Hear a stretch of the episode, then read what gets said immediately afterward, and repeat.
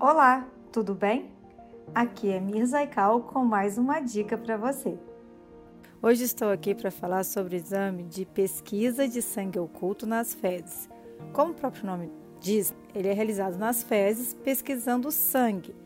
Ele geralmente é realizado para fazer triagem da possibilidade de câncer no colo retal ou quando o paciente reclama que ao passar o papel higiênico depois de fazer cocô está tendo sangramento ou quando o paciente está anêmico e ele não responde à medicação, da, da remédio, da remédio ele não responde, vai se pesquisar se está tendo um sangramento ali no intestino.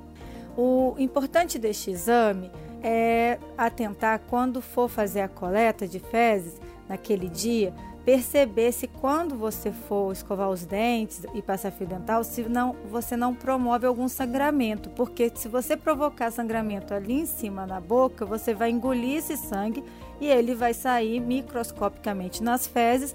E quando a gente for fazer o exame, ele vai dar um falso positivo, quer dizer, a gente vai atestar que está tendo sangue, só que você às vezes provocou esse sangue. Então, quando houver essa esse pedido de coleta, ficar atento a esses detalhes.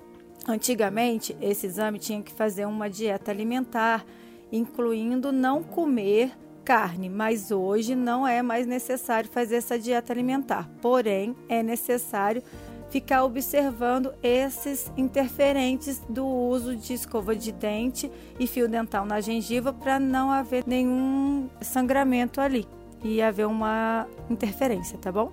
Este é o meu assunto de hoje. E lembre-se, na hora de realizar seus exames, garanta qualidade e bom atendimento na Labor Clinic, porque bom mesmo é quando a gente confia. Até a próxima!